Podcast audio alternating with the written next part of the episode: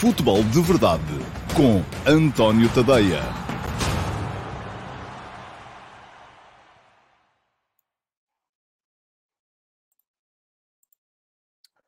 Ora, então, olá a todos, muito bom dia e sejam bem-vindos à edição de hum, quarta-feira, dia 12 de janeiro de 2021 e 22, perdão, ainda, ainda não me habituei, do Futebol de Verdade, hum, uma edição que vai olhar sobretudo para aquilo que se passou ontem no uh, Leicester Futebol Clube Sporting.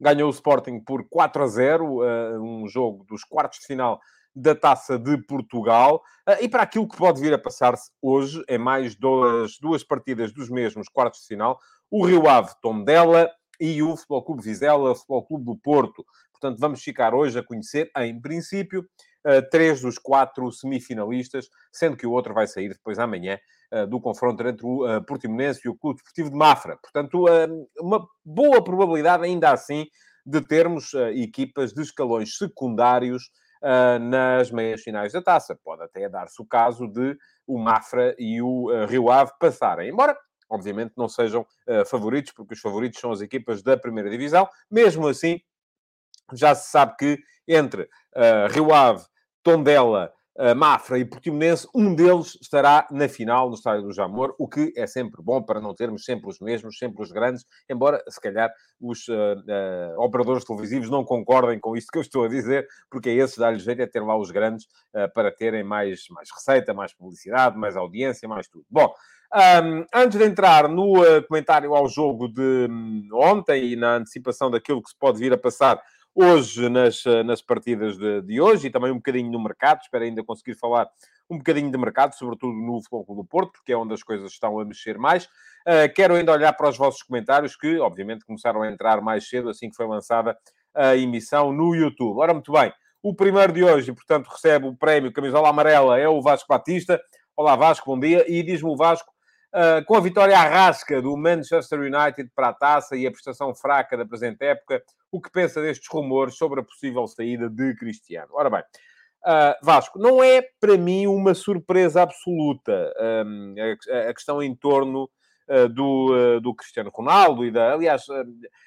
aquilo que, se, que eu disse e escrevi no início da época e quando me manifestei favorável à possibilidade do Cristiano Ronaldo assinar pelo Manchester City, e acho que teria sido o melhor para ele, um, porque é, é, é, aquilo que eu estava à espera era precisamente um bocadinho disto, a, a incapacidade do Manchester United construir um plano de jogo que permita à equipa ser um, plena e total do ponto de vista coletivo e ao Cristiano render do ponto de vista individual. Aquilo que temos visto muito ultimamente tem sido isto, um, não foi só agora, foi também na Juventus, por exemplo, é o Cristiano a brilhar de vez em quando, porque ele continua a ser um super jogador e um jogador que resolve problemas, mas um, a falta de um treinador capaz de um, construir uma ideia de jogo que permita à equipa uh, ser na mesma uh, um pleno, ser na mesma um, um, um organismo completo uh, e uh, ao Cristiano uh, conseguir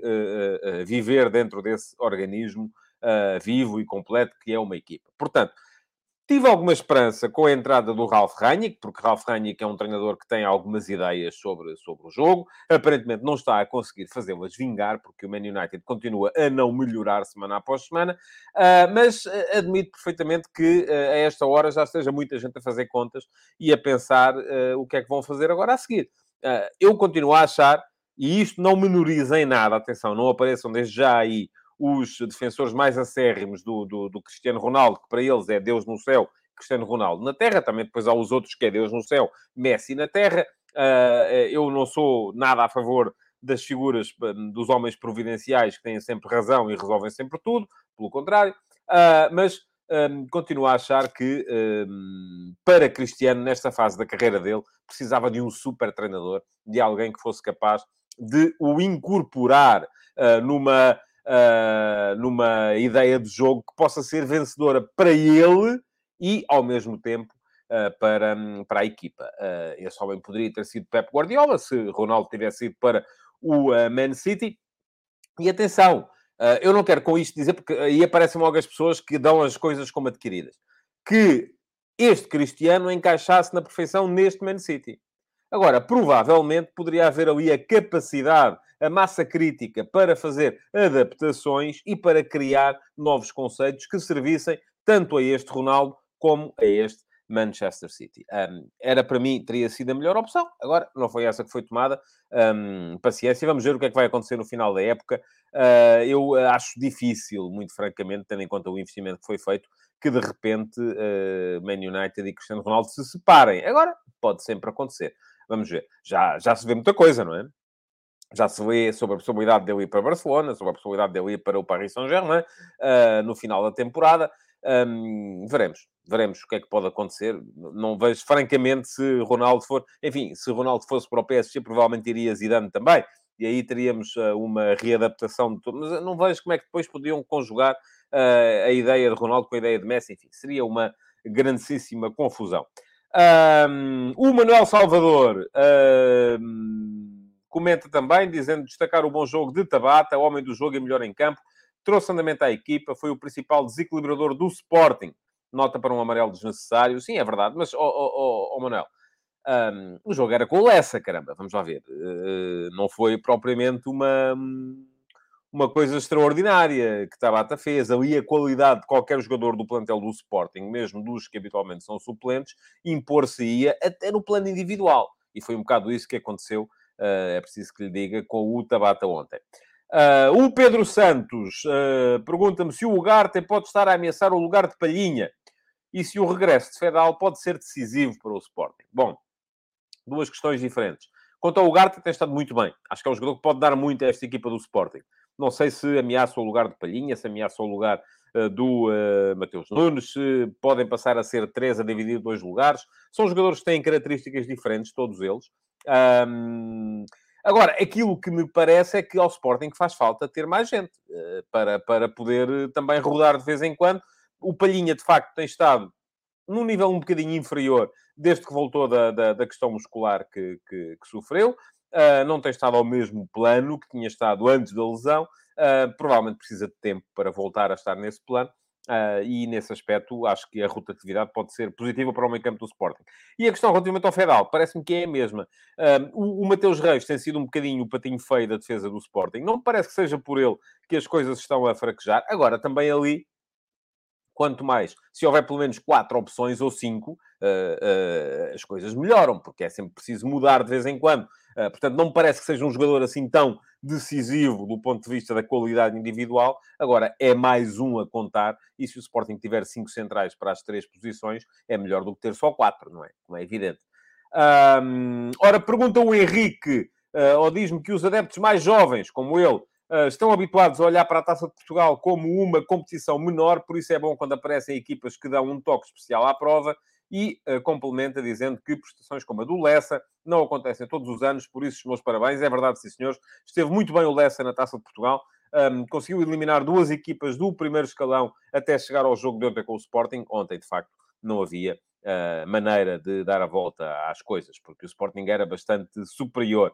Uh, diz o Valdemar Nascimento, jogo demasiado fácil para um clube da Primeira Liga contra o Lessa quase que dava para adormecer. Também, enfim, adormecer não direi, mas foi de facto um jogo, um jogo relativamente fácil uh, para, o, uh, para o Sporting. O Rui Martins uh, pergunta-me se a passagem do Rio Ave poderá ser uma surpresa ou se será que o grande ou, será que se o grande tom dela chegar às meias finais poderá ser também uma grande surpresa e um feito deste treinador. Eu acho que sim. Qualquer das duas, qualquer das situações que se venha a verificar, pode ser visto como um grande feito, não só dos clubes, como dos próprios treinadores. Uh, se o Rio Ave estiver nas meias finais, vindo do segundo escalão, é muito bom para o Rio Ave e é muito bom para o Luís Freire. Se o Tondela chegar às meias finais, é muito bom para o Tondela e é muito bom para o Paco Ayastaran. Uh, aliás, são dois treinadores que eu gosto, dois treinadores que eu acho que estão a fazer excelentes trabalhos uh, no local de onde, de onde estão. César Gonçalves pergunta-me: os espanhóis falam em negociações avançadas do Sevilha por Corona e uh, mudar sem janeiro para Sevilha que eu diz é o jornal El Desmarque. Pronto, que bom, César. Já viu, resolvia-se o problema do Corona, do Flóculo Porto e do Sevilha. Ficava toda a gente satisfeita. A questão é quanto é que vai bater um, em termos de dinheirinho. E, uh, enfim, eu nestas alturas tenho sempre um bocadinho de cuidado e de cautela com notícias de mercado, não é? Uh, começa a ver muitos milhões a circularem por aí na, na, nas televisões, nos jornais, há sempre milhões aí para cá, milhões aí para lá, milhões a saltar, milhões... parece que há milhões a sobrar em todo o lado. E às vezes não é bem assim. Uh, pode acontecer, vou dizer, pode acontecer, uh, pode acontecer, seja porque o jogador de facto é um excelente jogador e está num mau momento no Porto neste momento Uh, vai ter que jogar agora durante os próximos tempos, porque não há grandes alternativas para a posição de, de, do lateral direito. Uh, mas, de qualquer modo, uh, pode acontecer porque o Flóculo Porto tem aqui a última oportunidade de fazer algum dinheiro com ele. Não creio que ele vá ainda renovar contrato. Pode acontecer porque, às vezes, junta-se aqui uma conjugação astral que permite fazer, e quando digo astral, tem a ver com os astros, que são os jogadores e os empresários, e os clubes que eles controlam, um, que permite fazer uh, uh, negócios muito acima do valor de mercado. Uh, e às vezes oportunidades absolutamente únicas, às vezes essas coisas depois pagam-se mais tarde, não é? Quando vocês veem o empresário X conseguiu vender o jogador Y uh, ao clube Z, uh, quando ninguém estava à espera e fez ali um negócio, conseguiu que um clube qualquer pagasse um determinado valor pelo jogador que ele se calhar não valeria, mas depois um, pode até ser um ano ou dois mais tarde. Vamos ver o mesmo clube a comprar, através do mesmo empresário, um outro jogador que também não vale tanto e, portanto, aí as contas acertam-se. Estas coisas, enfim, acabam sempre por bater certo umas coisas com as outras. Uh, é honesto, é desonesto, não sei. Enfim, é o que é, é o que pode ser. Às vezes são empréstimos encapotados uh, que os empresários fazem aos uh, clubes, que os clubes fazem aos empresários. São empresários que conseguem, assim, uma relação de privilégio com um determinado clube. Enfim, tudo isso está mais ou menos identificado. Agora, nem sempre pode é ser documentado. Portanto, agora, se pode acontecer o Sevilha, de repente, a seis meses de poder ficar com o Corona a custo zero, vir aqui e bater uns milhões de valentes para ficar com ele já? Pode.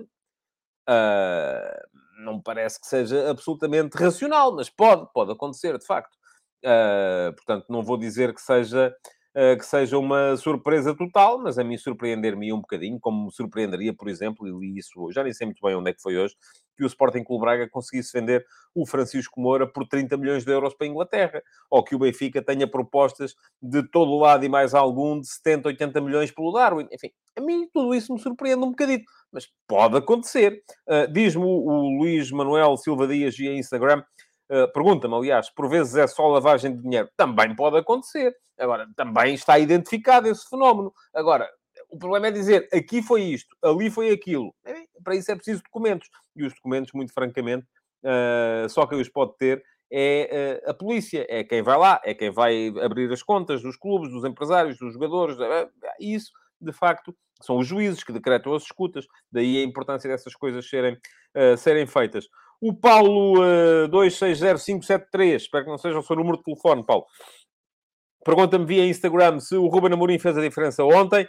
Um, eu acho que a grande diferença do jogo de, de, de, dos Açores para o de ontem foi o adversário. Dizer, o Lessa, apesar de tudo, é uma equipa inferior àquilo que é o Santa Clara.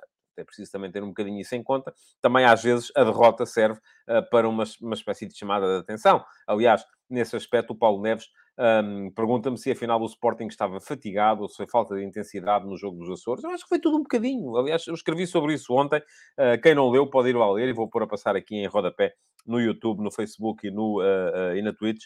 Uh, tadeia.substack.com. Quem quiser dar um salto para ler os textos que eu vou escrevendo. Hoje de manhã, a propósito, escrevi sobre o, as mudanças que o Nelson Veríssimo fez no Benfica.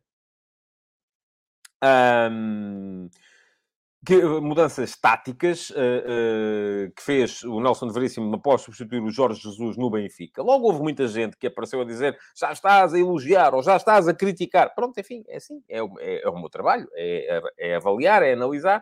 Um, não estou de repente a dizer que está tudo bem, como também não estava tudo mal. Uh, houve coisas que mudaram, só estou, não estou a dizer que mudaram para melhor ou para pior, mudaram e elas estão lá identificadas. No último passo de hoje de manhã, quem uh, tiver uh, subscrito já o meu Substack, nem que seja na, no, no, plano gratuito, recebeu no e-mail. Quem não subscreveu ainda, dê lá um salto, se faz favor. tadeia.substack.com, é deixar o e-mail e passam a receber todos os dias de manhã o, o texto do último passo. Além disso, um, temos uh, sempre no Instagram, a seguir ao último passo, uma sondagem para eu ficar a saber também qual é a vossa opinião uh, sobre o tema do dia do último passo. E eu hoje perguntei-vos se o Benfica está melhor. A vocês sim perguntei-vos, está melhor ou pior, com as mudanças feitas por Nelson de Veríssimo. E neste momento, uh, ah, 52% de vocês dizem que sim, que está bem melhor, e 48% de vocês dizem que não, foi fogo de vista. Ora bem, houve alguns dados uh, absolutamente. Um, que são absolutamente uh, objetivos uh, para os quais eu chamei a atenção. Foi o jogo deste campeonato em que o Benfica teve mais ações na área adversária, 56, nunca lhe tinha acontecido tanto, o máximo que tinha tido tinham sido 55 uh, no jogo contra o Portimonense, em que teve a lutar pelo resultado até final, uh, e por isso mesmo teve que carregar um bocadinho mais no, no acelerador. Uh, isto são dados goal point, quem quiser também pode ir lá dar um saltinho e ver. Uh, os dados estão lá, são para consulta pública, para quem quiser.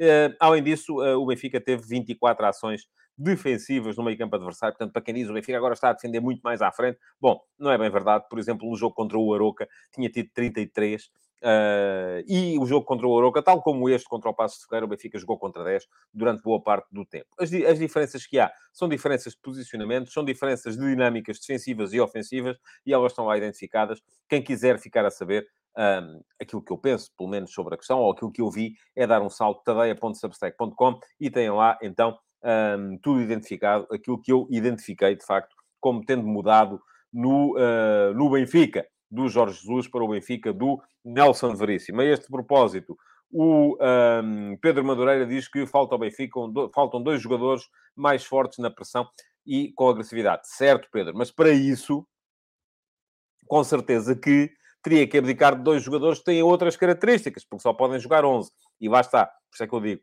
uma equipa é geralmente um corpo um, que é dinâmico, que cresce, que diminui, enfim, que uh, se comporta de acordo com as suas próprias características e não se pode ter, uh, por exemplo, se o Pedro me disser assim, não, o Benfica precisa de dois médios que sejam capazes, eu não sei se é disso, nisso que o Pedro está a pensar, sejam capazes de uh, ser mais fortes na marcação, mais intensos, mais, mas depois se calhar perdiam o critério que lhe dá o Julian Weigl e a criatividade que lhe dá, ou a segurança na posse que lhe dá o João Mário, um, porque se calhar estes dois médios não teriam isso, e aí o Benfica seria uma equipa diferente uh, com a troca de dois jogadores por outros dois um, nesse, nesse sentido. Pergunta-me o Ruben Lima se não teve mais ações com o Braga ou o Marítimo. Não, Ruben, e vou ter que ir aqui buscar outra vez os papéis.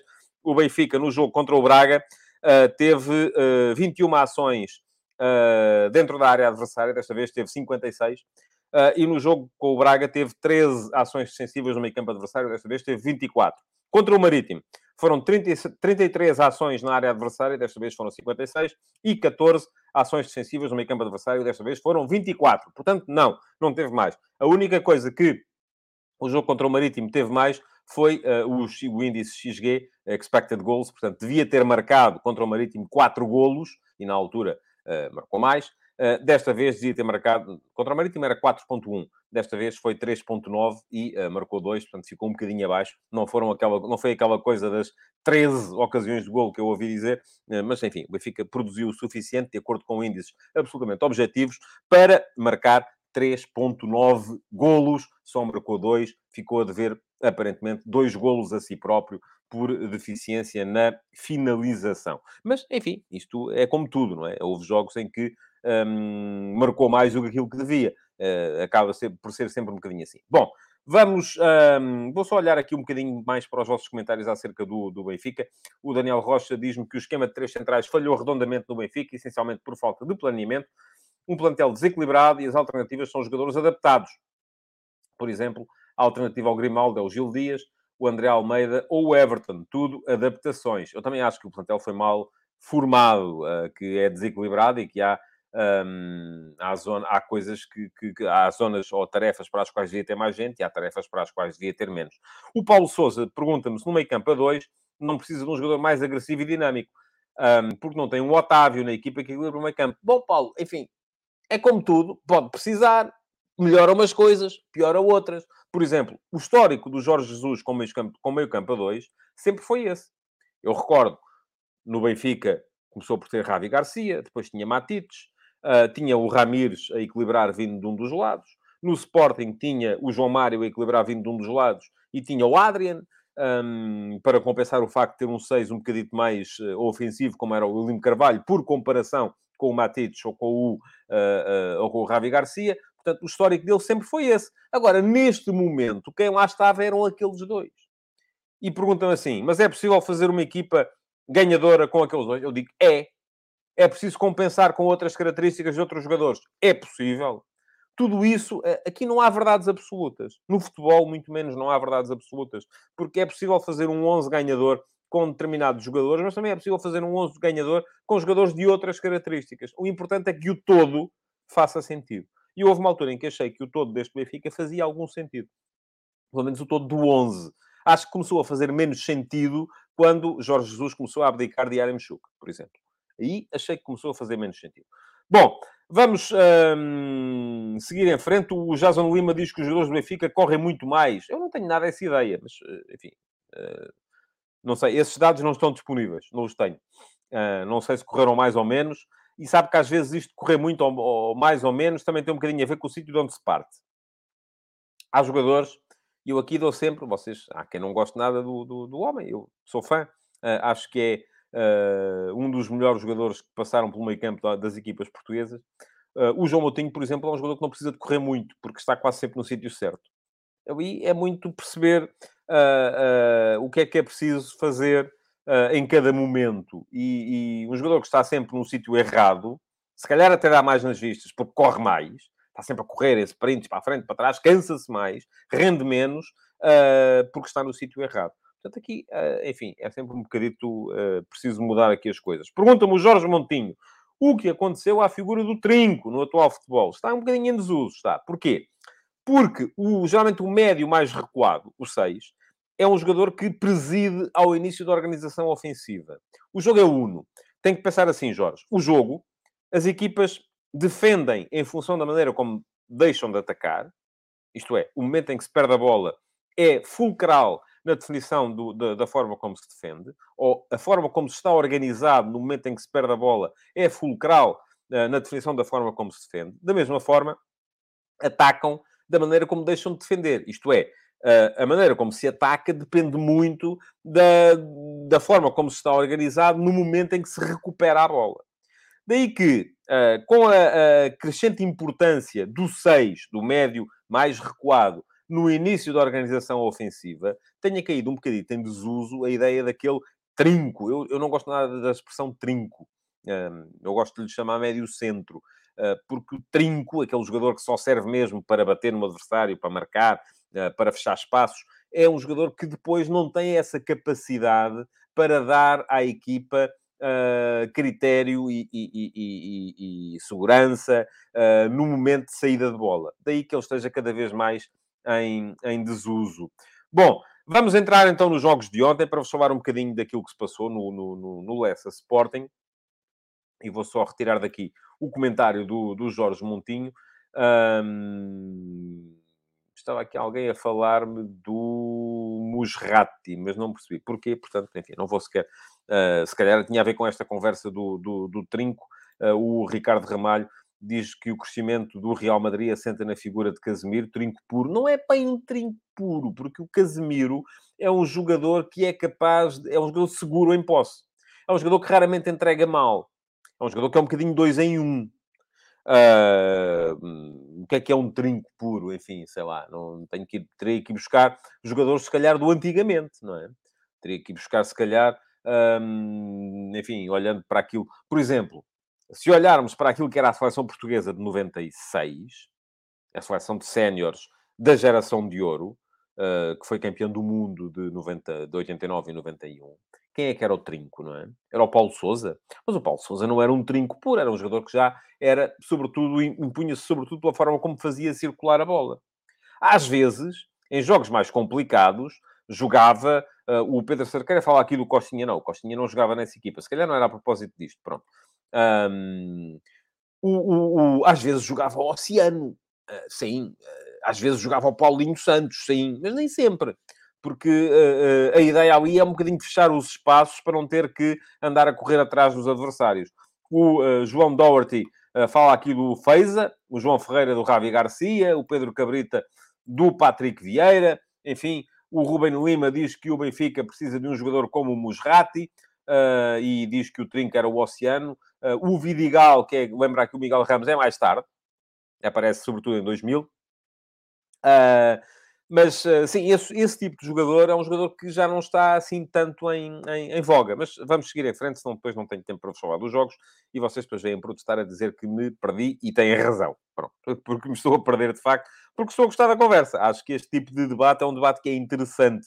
O Mário Rodrigues acrescenta. Uh, Fernando Aguiar, sim, também. Uh, embora Fernando Aguiar também tivesse características de um 8, de um jogador que chegava na frente, uh, que, que era uh, que era capaz de, de, de, também ser importante do ponto de vista ofensivo, embora mais por arrastar a bola até lá à frente. O José Ribeiro fala-me do Peixe. O, Peixe era o trinco dessa seleção, mas sobretudo nos sub-20, porque depois nos séniores não teve assim tanta, tanta capacidade para, para manter o nível. Portanto, enfim, era um bocado isso. Vamos lá. Lessa Sporting. Um, vimos um Lessa a copiar um bocadinho a organização do Santa Clara para enfrentar o Sporting, com os dois laterais a fecharem por dentro, um, levando depois ao recuo, uh, portanto, à transformação daquilo que seria um 4-5-1 num 6-3-1, porque os dois extremos faziam de laterais no momento defensivo. Uh, a equipa do, do Lessa defendia muitas vezes com uma linha de 6, aí está, com os quatro defesas mais, mais, uh, mais, mais dentro, uh, com os um, os extremos a fazerem de laterais e depois os três médios no apoio ao único ponta de lança. Um, só que, ao contrário do Santa Clara, ou, ou, ou, aquilo que era preciso perceber também, é que uh, este Leicester não tem a mesma qualidade que o Santa Clara. Não é? Portanto, e ali a grande diferença foi estabelecida em termos de qualidade. Porquê? Porque uh, uh, neste jogo de ontem, o Sporting foi capaz de impor a sua qualidade, muitas vezes até individual, um, e de superar a organização defensiva do adversário, coisa que não foi capaz de fazer, por exemplo, no jogo com o Santa Clara. Ora, ontem vimos que o Tabata descobriu sozinho, praticamente, uh, embora com um, uh, com um bom momento também da equipa, o, a maneira de fazer o 1 a 0. Vimos que depois, uh, um bom momento do Ugarte e um lance também um bocadinho individual, mas com dinâmicas que são habituais do Mateus Nunes, entrar ali pelo lado esquerdo na área a fazer o 2 a 0 e o jogo a partir daí ficou resolvido. Não houve mais, mais conversa, porque com 2 a 0 o Sporting limitou-se a gerir. Ainda assim, e é curioso o facto de o Sporting estar... Estou-me a rir, desculpem lá porque tocou a campainha, conforme devem ter ouvido, e o correr é fixe. Diz que é o vizinho a perguntar se pode ligar o grupo aqui. Eu espero que não, porque uh, pelo menos que espere até à uma, que é quando eu acabo. Uh, mas teve piada. Uh, bom, estava a dizer que é curioso que ainda assim o, o Ruben Amorim, mesmo com 2 a 0, embora tenha entrado em campo com uma equipa muito alternativa e com uh, poucos jogadores que têm utilização regular no 11 titular. Enfim, se olharmos para a equipa, estava o, Iná o Gonçalo Inácio, que, no entanto, estava a regressar de um caso positivo de Covid e, portanto, não tinha jogado no fim de semana. Estava o Jogai, que só jogou também porque o Pedro Porro teve aquele problema no início, no aquecimento, e não pôde jogar. Estava o Mateus Nunes, ele sim um caso de sobrecarga, se calhar. E estava o Nuno Santos, eh, que uh, provavelmente uh, no jogo do próximo fim de semana, se calhar não vai jogar.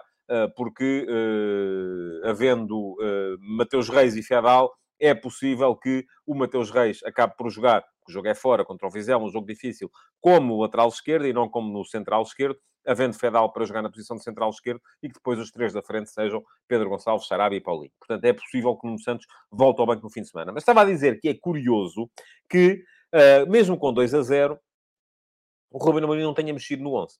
Só mexeu no 11 a seguir ao terceiro gol. Uh, porque só aí é que ele terá sentido que o jogo estava absolutamente controlado e sem, sem qualquer hipótese de haver ainda um, uma, uma, ameaça por parte do Lessa, e só aí é que retirou do campo o Ricardo Jogaio e o Mateus Nunes, o Gonçalo Inácio e o Nuno Santos ficaram os 90 minutos, uh, lá está, pelas duas razões que já expliquei, o Inácio porque não tinha jogado no fim de semana, o Nuno Santos porque provavelmente vai sair do banco no próximo fim de semana. Portanto, foi uma vitória tranquila do, do Sporting, um, para, para uh, uma vitória com, com, com uh, sem, sem espinhas, uh, 4 a 0, enfim, um resultado uh, que me pareceu justo, dada a diferença de qualidade das equipas e dada a tentação do Sporting para controlar, sobretudo, o jogo. Ora bem, hoje, mais dois jogos. Uh, Rio Ave Tondela. O Rio Ave está sem jogar desde o Natal, desde antes do Natal, porque teve um surto de Covid também, que levou a, a, ao adiamento de alguns jogos. Um, que, que, não joga precisamente desde que eliminou a Bessada da Taça de Portugal nas grandes penalidades, depois não empata uma bola. O Tondela, que está num bom momento, é uma boa equipa, já disse, aliás, são duas equipas que eu acho que jogam bem, portanto é um jogo que vale a pena ver, muito provavelmente. Às vezes é destes jogos, olha, vejam o Gil Vicente Vitória do outro dia, foi um excelente jogo. Eh, é nestes jogos que às vezes aparecem coisas mais eh, bonitas de ver, mas um, o Tondela, que é uma boa equipa, que joga bem, mas que fora de casa tem tido muitos problemas. Não ganha desde meados de outubro, quando venceu fora o Camacha para a Taça de Portugal. Uh, daí para cá, perdeu com o Aroca, perdeu com o Sporting, perdeu com o Vitória de Sport Clube e uh, conseguiu agora, na última jornada, empatar no, uh, no Boa Vista. Um, mas não ganha já, vai para três meses que não ganha longe do seu estádio. Portanto, algumas dificuldades do Tondela para jogar fora de casa. Uh, jogo curioso, portanto, do qual vai sair um semifinalista da Taça de Portugal. Depois, há a Vizela Porto. E aqui a grande questão uh, tem a ver com que 11 é que o Vizela vai ter condições de apresentar. Aliás, o Porto também tem algumas ausências. Uh, por exemplo, se começarmos a pensar que o Porto pode rodar, não pode rodar muita coisa. E não pode rodar muita coisa porquê? Porque atrás têm que jogar aqueles, não há mais. Uh, enfim, há Corona para jogar à direita, há Fábio Cardoso e Mbemba para jogar ao meio, há o Endel para jogar à esquerda. E vai ser assim. Já se sabe, há gente que está na cana, há gente que está lesionada, portanto, não dá para, para, para, para grandes uh, avarias ali naquela, naquela zona. Depois, é possível que entre o Gruites, é possível que entre o Francisco Conceição, uh, mas não acredito que uh, o, o, o, o Sérgio Conceição faça muitas alterações. Mesmo tendo jogo e um jogo importante no próximo, no próximo fim de semana. do outro lado, é um bocadinho perceber, e pergunta-me aqui o Carlos Guiste, será que há? Calculo que seja jogo. Eu acho que sim, que vai haver Uh, e já, enfim, temos todos que aprender com o que se passou com o Estoril Porto. Vamos esperar. Vamos esperar para ver. Uh, vamos... Uh, Pergunta-me o Vitor Pereira se os inconclusivos do Vizela vão ao jogo. Eu creio que há um novo teste. Portanto, o que é que se passa neste momento? O Vizela tem, creio que, uma dezena de casos positivos e tem depois mais uma dezena de casos inconclusivos, que deram inconclusivo. Eu não percebo nada do tema. Não sei como é que se pode dar inconclusivo nestas coisas, mas creio que há um novo teste que vai, cujos resultados se vão conhecer ainda antes da hora do jogo e que depois, dependendo do resultado desse teste ou não, uh, haverá ou não haverá, uh, poderão ou não poderão ir a jogo. Agora, o que eu creio é que mesmo tirando esses inconclusivos, o Vizela terá o total de jogadores suficiente para ir a jogo e não vou amassar-vos mais com aquilo que eu penso sobre os regulamentos que os clubes aprovaram. Embora aqui seja o regulamento da Taça de Portugal, que é diferente do regulamento da Liga. Não é a mesma coisa. Portanto, aqui uh, não se coloca a, tal, a mesma questão que se coloca nos jogos da Liga. Mas ainda assim, são regulamentos que eu acho que são curtos. Está tudo a dar buraco em Itália. Vão ver o que está a passar em Itália. Há amanhã uma reunião uh, decisiva na Liga Italiana. Precisamente porque a Liga não quer adiar jogos.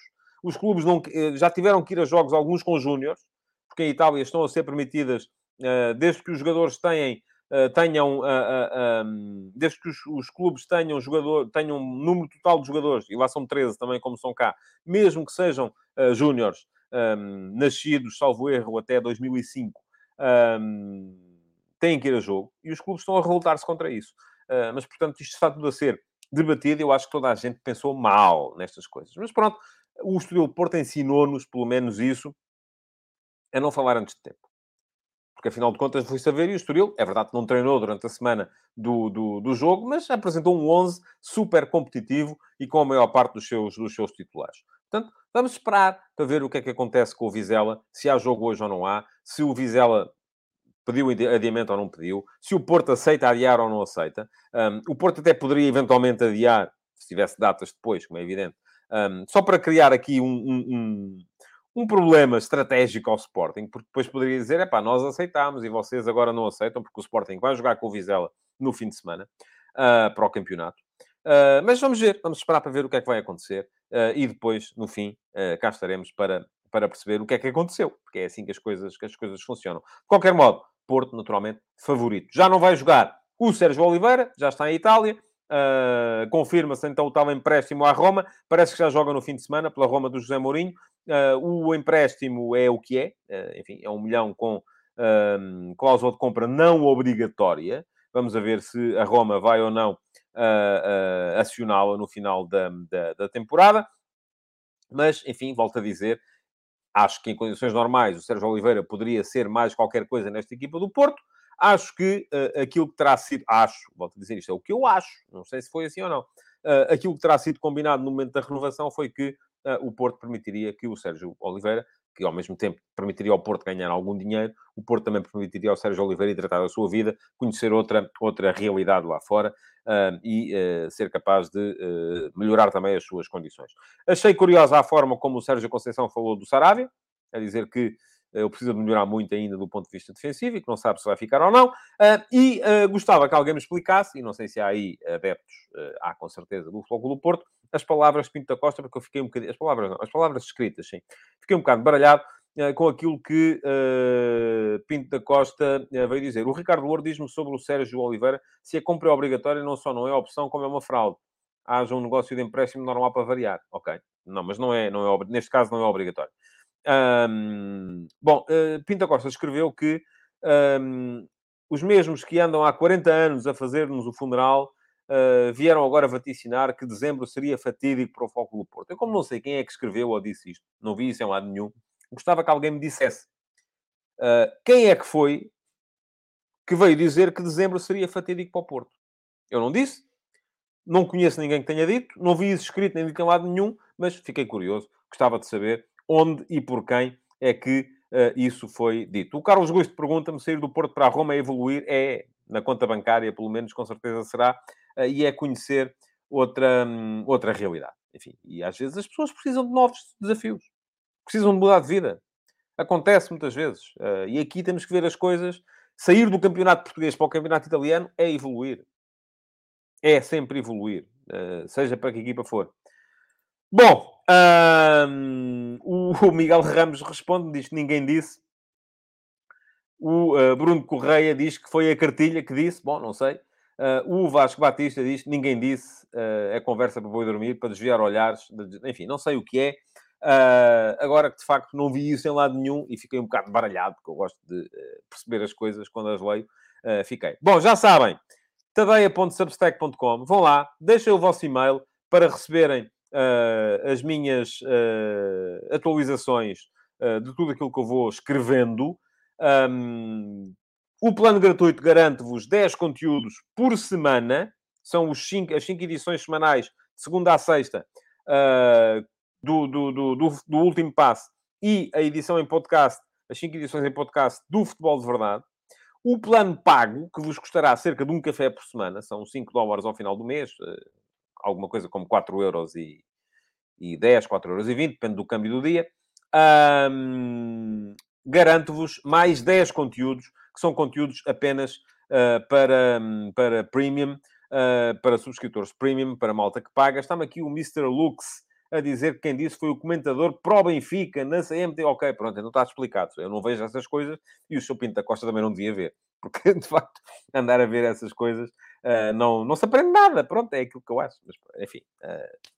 Bom, um, no plano premium tem mais 10 conteúdos, entre eles a série F80, a série que, vos, que leva até vós uh, o, uh, a história dos 100 campeonatos, que já, dos 100 anos de, de, de competição nacional uh, que já foram disputados em Portugal. Vale a pena, olhem que vale a pena, vão lá, espreitem, tentem perceber e depois tomem as vossas opções, mas subscrevam, porque cada vez menos eu quero depender da, dos algoritmos das redes sociais. Podem continuar por aí a comentar, a responder uns aos outros, deixar o vosso like, partilhar uh, e voltar amanhã, se fazem favor, meio-dia e meia, mais uma vez, uh, para mais uma edição do Futebol de Verdade. Muito obrigado então por terem cá vindo hoje e até amanhã. Futebol de Verdade, em direto de segunda a sexta-feira, às 12h30